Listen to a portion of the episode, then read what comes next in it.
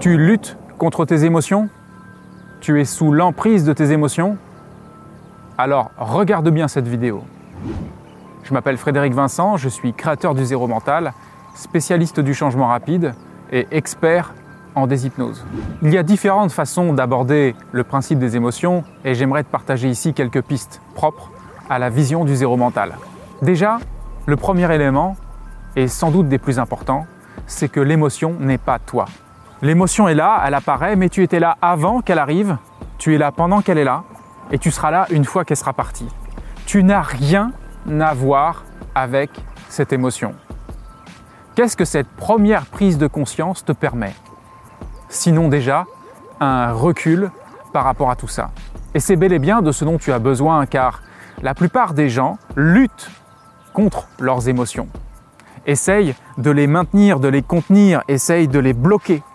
Et bloquer une émotion, lutter contre une émotion, c'est la meilleure façon de l'amplifier.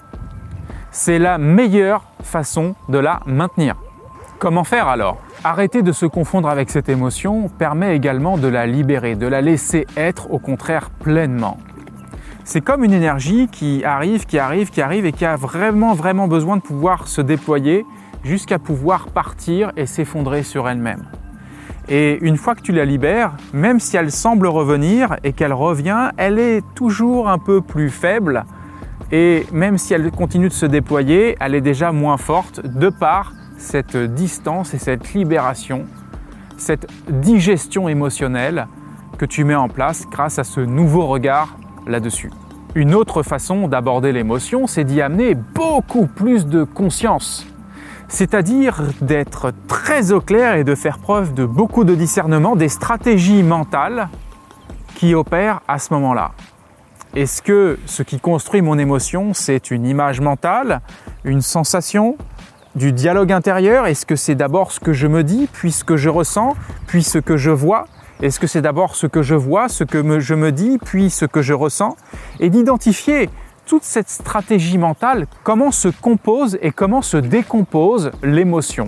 C'est naturellement comme une forme de grand spectacle intense dans lequel tu zoomes pour pouvoir mettre en lumière cette structure. Cela met en lumière également comment cette structure est au final absolument virtuelle. Des images mentales, des sons que tu entends dans ta tête, des sensations qui apparaissent dans ton corps, et que tous ces éléments sont au fond le produit fictif de ton mental. Plus tu te rends compte que ce produit est fictif, plus tu t'en réveilles. Et plus tu t'en réveilles, plus il baisse d'intensité. Et même s'il y a de nombreuses façons d'aborder, de travailler sur les émotions, tu peux aussi te rappeler qu'à chaque fois qu'il y a une émotion chez toi qui est inappropriée, c'est qu'il y a forcément une croyance sur toi ou le monde à ce moment-là que tu vas pouvoir mettre en lumière et corriger. Te libérer des émotions, c'est bien plus que tout ce que tu imagines déjà.